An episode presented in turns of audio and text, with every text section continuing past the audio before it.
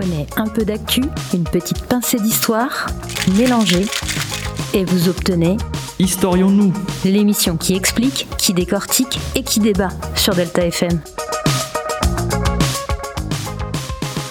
Bonjour à toutes et à tous et bienvenue dans Historions-nous, l'émission où nous parlons d'actualité et de l'histoire. Désolé pour ce retard, mais nous avons modifié un peu notre format afin qu'il soit un peu plus divertissant possible. Nous reprenons en force aujourd'hui avec le premier pas sur la Lune, suivi d'un débat sur devons-nous aller sur Mars ou pas. Bonne chronique à vous, et tout de suite le point d'actualité présenté par Nicolas. Bonjour à tous. Pour ce premier point d'actualité, nous allons parler du coronavirus. Ce mercredi soir à 20h sur TF1, le président de la République Emmanuel Macron a annoncé un couvre-feu à 21h dans toutes les grandes métropoles. Le président a aussi parlé d'une règle qui s'appelle la règle des 6 qui dit que nous devons être au maximum 6 si nous ne sommes pas du même foyer bien évidemment. Nous reviendrons un peu plus tard pour voir si toutes ces règles sont bien respectées par l'ensemble de la population. Passons maintenant au sport et plus particulièrement au tennis avec le tournoi Roland Garros. Avant de parler de ce tournoi, revenons un peu sur les règles pour ceux qui ne connaissent pas ce célèbre sport. Le tennis est un sport de raquette qui oppose soit deux joueurs, soit quatre joueurs, qui forment deux équipes de deux. Bon, passons maintenant à ce fameux tournoi. Il a été créé en 1925 et se tient annuellement depuis 1928 à Paris, dans le stade Roland Garros. Si vous suivez un peu ce tournoi, vous devez, sûrement connaître Novak Djokovic, qui vient de gagner ce mercredi 7 octobre et qui passe donc en demi-finale. À voir comment se passe la suite du tournoi pour lui. Je reviendrai d'ici une, une ou deux semaines, excusez-moi, afin de vous tenir au courant des infos croustillantes. Hâte de savoir la suite. Maintenant que j'ai captivé nos sportifs, je vais me diriger vers la technologie et plus particulièrement sur le gaming avec la sortie de la PS5. Cette console de jeux vidéo créée par Sony sort ce novembre 2020, juste avant Noël. Ah bah ils sont malins eux. Effectivement, ils ont bien réfléchi, faut bien faire monter les chiffres. Elle sort 13 ans après le succès fulgurant de la PS4. Cette console est un bijou technologique, un mélange de technologies jamais vues auparavant sur une console.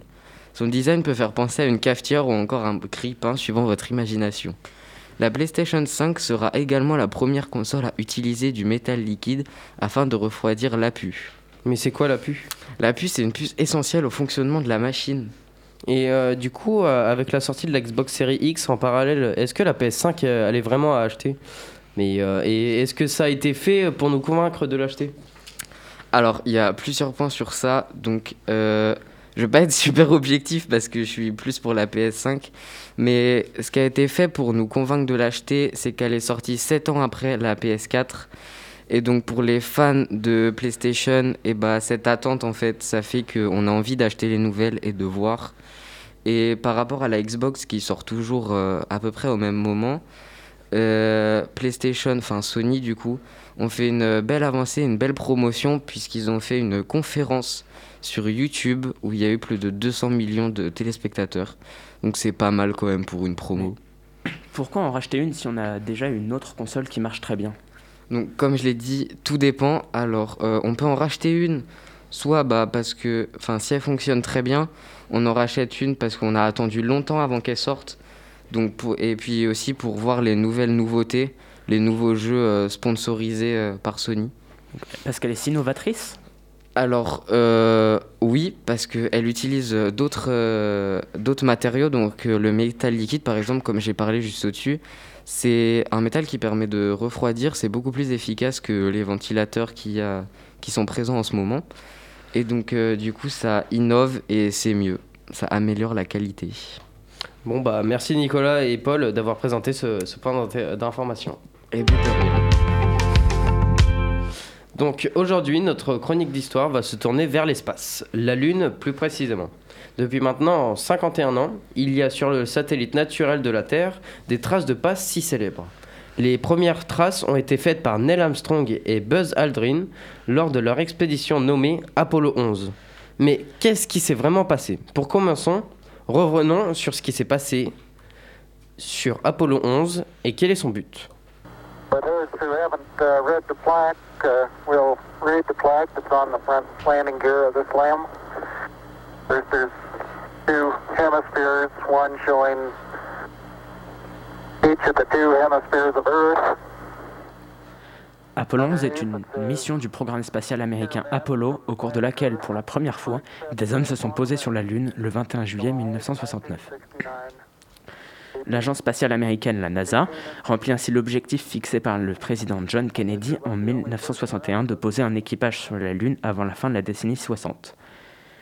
Il s'agissait de démontrer la supériorité, la supériorité excusez-moi, des États-Unis sur l'Union soviétique, qui avait été mise en mal par les succès des soviétiques au début de l'ère spatiale dans le contexte de la guerre froide qui oppose alors ces deux pays.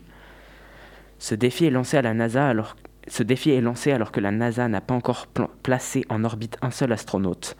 Grâce à une mobilisation de moyens humains et financiers considérables, l'agence spatiale rattrape et puis dépasse le programme spatial soviétique. Donc Apollo 11 est l'aboutissement d'une série de missions qui, qui, permettent une mise au point des techniques spatiales nécessaires, des vaisseaux spatiaux, d'un lanceur géant ainsi que la reconnaissance des sites d'atterrissage sur la Lune.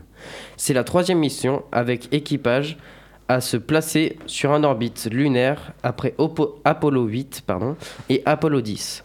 Le vaisseau spatial emportant l'équipage est lancé depuis le centre spatial Kennedy le 16 juillet 1969 par la fusée géante Saturne V développée pour ce programme. Elle emporte un équipage composé de Neil, Neil Armstrong, commandant de la mission et pilote du module lunaire, Buzz Aldrin, qui accompagne Armstrong sur le sol lunaire, et de Michael Collins, pilote du module de commande et de service qui restera en orbite lunaire. Armstrong et Aldrin, après un, atterrissage comportant quelques péripéties, séjournent 21 h et 36 minutes à la surface de la Lune et effectuent une sortie extravéhiculaire unique d'une durée de 2 h et 31 minutes. Après avoir redécollé et réalisé un rendez-vous en orbite lunaire avec le module de commande de service, le vaisseau Apollo reprend le chemin de la Terre et atterrit sans incident dans l'océan Pacifique à l'issue d'une mission qui aura duré 8 jours, 3 heures et 18 minutes. Au cours de cette mission, 21,7 kg de roches et de sol lunaire sont collectés et plusieurs instruments scientifiques sont installés sur la surface de notre satellite. Bien que l'objectif scientifique d'Apollo 11 a été limité par la durée du séjour sur la Lune et la capacité d'emport réduite des vaisseaux spatiaux utilisés, la mission fournit des résultats substantiels. Son déroulement, en particulier les premiers pas sur la Lune, filmés par une caméra vidéo et retransmis en direct, constitue un événement suivi sur toute la planète par des centaines de millions de personnes. Mais pourquoi ce programme spatial a-t-il vu le jour? Durant les années 1950, la guerre froide bat son plein temps entre les États-Unis et l'Union soviétique, les deux superpuissances de l'époque. Celle-ci se traduit par des affrontements militaires indirects comme la guerre de Corée, mais également par une course aux armements. L'Union soviétique prend l'avance en mettant au point un missile balistique intercontinental, pardon, la R-7 Semyorka, ancêtre direct de la fusée Soyuz.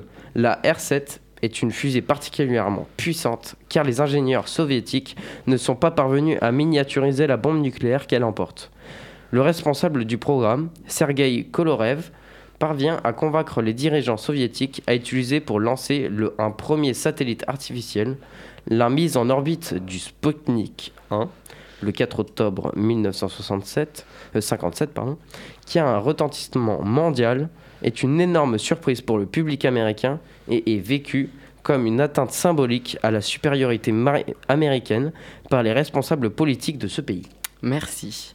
Et quels sont les objectifs de cette expédition alors? Eh ben, Apollo 11 est la première mission Apollo à poser des hommes sur le sol lunaire et même si une partie de son déroulement a fait l'objet d'une répétition au cours du vol Apollo 10, des phrases cruciales comme l'atterrissage et le décollage de la Lune ainsi que l'utilisation de combinaisons spatiales sur le sol lunaire n'ont jamais été réalisées et présentent des risques importants.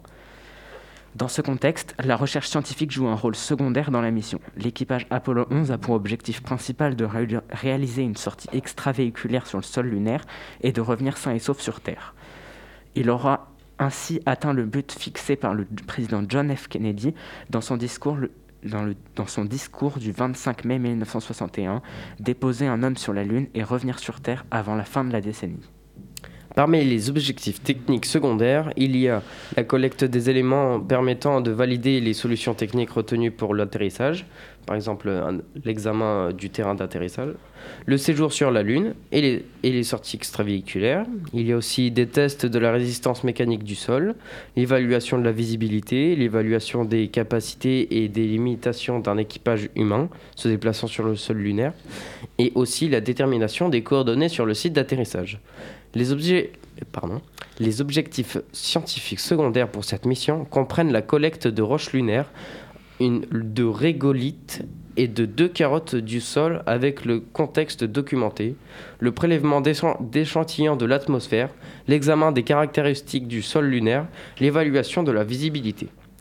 Les astronautes doivent également dé- déployer plusieurs expériences scientifiques, dont celles réunies au sein d'un coffret Apollo d'expériences scientifiques lunaires baptisé ALCSEP, pardon. Apollo Lunar Surface Experiment Package. Eh bah, ils en ont fait des choses. Et qui est à l'origine de ce programme? Beaucoup de personnes. Plusieurs présidents ont notamment soutenu à- efficacement la création de ce programme. En fait, à cette époque, le programme spatial américain souffre d'une dispersion des efforts, bien que plusieurs programmes ambitieux de missiles balistiques soient bien avancés. Euh, réagissant aux défis soviétiques, le président américain Dwight Eisenhower décide le 29 juillet 1958 de créer une agence spatiale, une agence spatiale civile, la NASA, qui doit permettre de fédérer les efforts américains. La course à l'espace est lancée. Mais les soviétiques, qui disposent d'une avance importante et d'un lanceur beaucoup plus puissant que les fusées américaines, beaucoup plus puissant que les fusées américaines, continuent au cours des années suivantes de multiplier les premières. Lorsqu'il arrive au pouvoir, en janvier 1961, le président John F. Kennedy est, comme son prédécesseur, peu enclin à donner des moyens importants au programme spatial civil. Mais le lancement du premier homme dans l'espace par les soviétiques, Yuri Gagarin, le 12 avril 1961, le convainc de la nécessité de disposer d'un programme spatial ambitieux pour récupérer le prestige internationalement perdu. Euh, L'échec du débarquement de la baie des cochons, des cochons en, avril 1961, destiné à renverser le régime de Fidel Castro installé à Cuba, qui écorne un peu plus l'image des États-Unis auprès des autres nations, contribue également sans doute à son changement de position. L'objectif fixé par le président Kennedy semble une ambition inouïe. L'astronaute américain Alan Shepard vient tout de suite effectuer un premier vol le 5 mai 1961, soit seulement 20 jours avant l'annonce du programme Apollo. Et sa mission Mercury 3 est en fait un simple vol suborbital, car la fusée Mercury Redstone utilisée n'a pas une puissance suffisante pour placer en orbite une petite capsule spatiale Mercury d'une masse un peu supérieure à une tonne. Le programme lunaire nécessaire de pouvoir placer en orbite basse une charge utile de 120 tonnes, le chargement d'échelle qui en résulte est particulièrement important. La NASA va passer de la fusée de 30 tonnes qui a passé Shepard aux 3000 tonnes de Saturn V, qui nécessitera de développer des moteurs d'une puissance aujourd'hui inégalée. Ainsi, de technologies nouvelles comme l'utilisation de l'hydrogène liquide. Par ailleurs, on, ignore tout à l'époque les impacts des séjours prolongés dans l'espace sur la physiologie humaine, de la menace éventuelle des micrométéorites et des rayons cosmiques au-delà de l'orbite basse. Ces manœuvres nécessaires pour atteindre l'objectif comme le rendez-vous spatial, les amarrages dans l'espace ainsi que les, orti- les sorties extravéhiculaires doivent être mises au point. Le déroulement des opérations permettant d'amener les hommes sur la Lune, euh, qui conditionnent les caractéristiques du lanceur et des vaisseaux spatiaux, est objet de débats d'autant plus intenses qu'on ne, sait pas pondérer les risques et les difficultés associées. Enfin, les caractéristiques de la surface de la Lune en particulier, sa consistance, sont inconnues. Merci. Donc pour contrer l'avancée des soviétiques, la NASA lancera un programme nommé Apollo. Mais ça se limite qu'à ça? Non. Parallèlement au programme Apollo, la NASA lance plusieurs programmes pour affiner sa, sa connaissance du milieu spatial et des caractéristiques de la Lune. Ces informations sont nécessaires pour la conception des engins spatiaux et préparer les atterrissages. En 1965, trois satellites, satellites Pegasus sont placés en orbite par une fusée Saturn 1 pour évaluer le, danger représenté par les micrométéorites. Les résultats seront utilisés pour dimensionner la protection des vaisseaux Apollo. Les sondes Ranger, donc de 1961 à 1965, après une longue série d'échecs, ra- ramènent à compter de fin 1964 une série de photos de bonne qualité de la surface lunaire qui permettent d'identifier des sites propices à l'atterrissage. Le programme Lunar Orbiter, composé de cinq sondes qui sont placées en orbite autour de la Lune en 1966 et 1967, complète ce travail. Une couverture photographique de 99% du sol lunaire est, réalisée, la fréquence des micrométéorites dans la banlieue lunaire est déterminée et l'intensité du rayonnement cosmique est mesurée. Le programme permet également de valider le fonctionnement du réseau de télémesures. Les mesures effectuées indiquent que le champ gravitationnel lunaire est beaucoup moins homogène que celui de la Terre, rendant dangereuses les orbites à basse altitude. Le phénomène, sous-estimé par la suite, réduira à 10 km réduira à 10 km l'altitude de l'orbite Apollo 15 dont l'équipage était endormi alors que la limite de sécurité avait été fixée à 15 km pour disposer d'une marge suffisante par rapport au relief. Le 2 juin 1966, la sonde Surveyor 1 inf- a- effectue le premier atterrissage en douceur sur la Lune, fournissant des informations précieuses et rassurantes sur la connaissance du, sur la consistance du sol lunaire, ce qui permet de, dim- de dimensionner le train d'atterrissage du modèle lunaire. Et les soviétiques dans tout ça, ils font quoi? Bah, les responsables soviétiques ne se rendent compte que tardivement du défi lancé par les Américains avec le programme Apollo. Ils tentent de mettre au point un lanceur lourd, la fusée lanceur N1, aux capacités proches de la fusée Saturne V. Mais des désaccords persistants entre les différents responsables des bureaux d'études, la disparition de Korolev, ingénieur visionnaire du programme spatial soviétique, l'absence d'intérêt pour l'utilisation de l'hydrogène, comme Ergol, qui a été la clé du succès américain entraînant l'échec du programme lunaire soviétique. Lorsque, lorsque la mission Apollo 11 décolle, la, fusi- la fusée N1 n'est toujours pas au point. Deux lancements ont lieu respectivement les 21 février 1969 et le 3 juillet 1969. Mais tous deux sont des échecs. Le deuxième détruisant complètement le pas de tir. Les responsables soviétiques tentent néanmoins de désavancer de devancer pardon, de manière symbolique les États-Unis en lançant le, 3 le 13 juillet, soit trois jours avant le décollage d'Apollo 11, la sonde spatiale Luna 15 qui doit ramener sur Terre un échantillon de sol lunaire de quelques dizaines de grammes. Mais au cours de sa descente vers la surface de la Lune, la sonde spatiale est victime d'une défaillance et s'écrase dans la mare Crisium environ deux heures avant que Neil Armstrong et Buzz Aldrin ne décollent de la surface de la Lune pour entamer leur voyage de retour.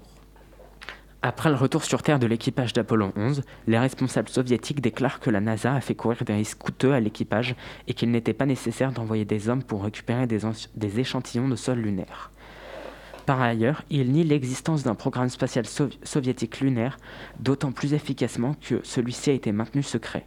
Le programme soviétique lunaire est finalement arrêté en 1974 après deux nouveaux échecs du lanceur N1 et les responsables du programme spatial donnent l'ordre de faire disparaître les traces de son existence, notamment les moteurs développés pour propulser le lanceur N1. Au cours des années 1970, aucune information ne filtrera sur la réalité du programme soviétique et dans l'atmosphère de désenchantement qui suivit la fin du programme Apollo, le célèbre journaliste américain Walter euh, Cronkite annonça gravement à son public que l'argent dépensé pour celui-ci avait été gaspillé car les Russes n'avaient jamais été dans la course. Ce n'est qu'avec la glanost, excusez-moi, à la fin des années 1980, que commencent à émerger quelques informations sur le sujet, et il fallut attendre la chute de l'URSS en décembre 1961 pour que la réalité du programme lunaire soviétique soit reconnue par les dirigeants russes.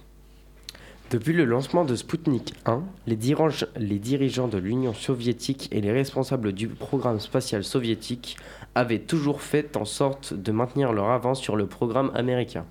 Il ne faisait aucun doute, dans l'esprit des dirigeants américains, comme dans celui-ci de l'opinion publique, que l'URSS allait lancer son propre programme de vol habité vers la Lune et tenter de réussir avant les États-Unis pour conserver le prestige associé à leur domination durant la première phase de la course à l'espace. Néanmoins, après une déclaration publique en 1961, un dirigeant soviétique semblant relever le défi, aucune information officielle ne filtrera plus sur l'existence d'un programme lunaire habité soviétique, au point de susciter le doute sur son existence chez certains représentants du Congrès américain qui commencèrent pour cette raison à contester le, budget alloué au programme Apollo à compter de 1963. Cependant, pour les dirigeants de la NASA, la menace d'une réussite soviétique exerça une pression constante sur le calendrier du programme Apollo. La décision de lancer la mission circul... Pardon, circumlunaire Apollo 8 alors que le vaisseau spatial Apollo n'était pas complètement qualifié, constituait une certaine prise de risque qui avait été largement motivée par la crainte de se faire devancer par les soviétiques. En septembre 1968, les soviétiques avaient en effet, lancé un vaisseau sans équipage qui avait contourné la Lune afin de revenir sur la Terre. Certains indices contribuèrent par la suite à diminuer la pression sur les décideurs de la NASA qui requalifièrent la mission Apollo 10, initialement prévue pour effectuer l'alunissage, en une répétition générale afin de fiabiliser la mission finale d'alunissage qui serait réalisée par l'équipage d'Apollo 11. Concentrons-nous un peu plus sur la mission Apollo 11 en elle-même. Pourquoi est-ce que Neil Armstrong a posé... Ah, excusez-moi. Pourquoi est-ce que c'est Neil Armstrong qui a posé le premier pas sur la Lune d'ailleurs? En fait, lors de la première conférence de presse qui suit l'annonce de l'équipage d'Apollo 11, la première question est lequel d'entre vous, messieurs, sera le, premier homme à fouler la surface lunaire? Deke Slayton, chef du, bureau des astronautes, répond aux journalistes que ça n'a pas été décidé. Et, Armstrong ajoute que cela n'est pas basé sur un désir individuel. L'une des premières versions de la liste de contrôle pour la sortie fait... Excusez-moi. L'une des premières versions de la liste de contrôle pour la sortie fait sortir le pilote du module lunaire avant le commandant, ce qui correspond à ce qui a été fait lors des missions Gemini, où le commandant n'a jamais effectué de sortie dans l'espace. Les journalistes écrivent au début de 1969 qu'Aldrin serait le premier homme à marcher sur la Lune et l'administrateur associé George Muller affirme la même chose aux journalistes. Aldrin entend dire qu'Armstrong sera le premier parce qu'il est civil, ce qui rend ce qui le rend furieux. Il tente de persuader d'autres pilotes de modules lunaires qu'il devait être le premier, mais ils répondent avec cynisme et à ce qu'ils perçoivent comme une campagne de lobbying. Tentant d'indiquer les conflits, Slayton dit à Aldrin qu'Armstrong sera le premier puisqu'il est commandant de la mission. La décision est annoncée lors d'une conférence de presse le 14 avril 1969. Pendant des décennies, des décennies, pardon, Aldrin croit que la décision finale est largement dictée par l'emplacement de l'écoutille du mode lunaire. Comme les astronautes portent leur combinaison spatiale et que le vaisseau est petit, il est difficile de manœuvrer pour en sortir. L'équipage fait une simulation dans laquelle Aldrin quitte d'abord le vaisseau spatial, mais il endommage le simulateur en tentant de sortir. Bien que cela suffise pour les planificateurs de la mission, prennent leur décision Aldrin et Armstrong restent dans l'ignorance de la décision jusqu'à la fin du printemps. Slayton dit alors à Armstrong que le plan est de faire sortir du vaisseau spatial en premier s'il est d'accord. Armstrong répond oui, c'est comme ça qu'il faut faire. Les médias accusent Armstrong d'avoir exercé la prérogative de son commandement pour quitter le vaisseau spatial en premier. Chris Kraft révèle dans son autobiographie de 2001 qu'une rencontre a eu lieu entre Gilruth, Slayton, Lowe et lui-même pour s'assurer qu'Aldrin ne serait pas le premier à marcher sur la Lune. Ils ont fait valoir que la première personne à marcher sur la Lune devait être comme Charles Lindbergh, quelqu'un de calme et tranquille. Ils ont pris la décision de modifier le plan de vol, le plan de vol afin que le commandant soit le premier à sortir du vaisseau spatial. Et le bilan de cette expédition scientifique? La mission Apollo 11 a eu une couverture exceptionnelle dans la presse, en nombre de publications comme en nombre d'exemplaires vendus. L'objectif fixé au, programme Apollo par le président Kennedy en 1961 est rempli au-delà de toute espérance. L'astronaute américaine L'astronautique américaine a, su développer dans un temps record un lanceur d'une puissance inimaginable euh, dix ans auparavant, maîtriser complètement le recours à l'hydrogène pour sa propulsion et réaliser ce qui paraissait, peu de temps auparavant, euh, euh, euh, qui réalisait, excusez-moi, peu de temps auparavant, de la science-fiction, amener l'homme sur un autre astre. Malgré le salut technologique, le taux de réussite des lancements de fusées Saturne a été de 100% et tous les équipages ont pu être amenés à terre. Aux yeux du monde entier, le programme Apollo apparaît comme une démonstration magistrale du savoir-faire américain et de sa supérior- supériorité sur l'astrono- l'astronautique soviétique qui au même moment accumule les échecs. Pour beaucoup d'Américains, le débarquement sur le sol lunaire de l'équipage d'Apollo 11 démontre la supériorité de la société américaine, même si cette fois dans leur système est fortement ébranlé à la même époque par l'ampleur de la, la contestation étudiante liée à la guerre du Vietnam et l'agitation sociale qui touche en particulier la minorité noire dans les grandes villes liées avec le mouvement des droits civiques. Le succès d'Apollo 11 démontre la supériorité technologique des États-Unis. Avec Apollo 11, l'homme pose pour la première fois le pied sur un autre corps du système solaire, ce qui semble ouvrir une nouvelle ère spatiale. L'exploration de Mars par un équipage humain dès la prochaine décennie est à l'époque considérée comme la prochaine étape. Mais les objectifs scientifiques trop vagues ne réussissent pas à convaincre le Congrès américain, beaucoup moins motivé par les programmes spatiaux post-Apollo. Par, ailleurs, les, priorités des États-Unis ont changé. Les dispositifs sociaux mis en place par le président Lyndon Johnson dans le cadre de la guerre contre la pauvreté, Medicare et Medicaid, et souvent un conflit vietnamien qui s'envenime qui s'envenime prélèvement une part croissante du budget. Ce dernier ne consacre aucun fonds à l'AAPP pardon, pour les années 1966 et 1967. Les budgets votés par la suite ne permettront de oh financer que le lancement de la, la station spatiale Skylab réalisé en utilisant un troisième étage de la fusée Saturne V. On se retrouve juste après une petite musique pour parler de Mars.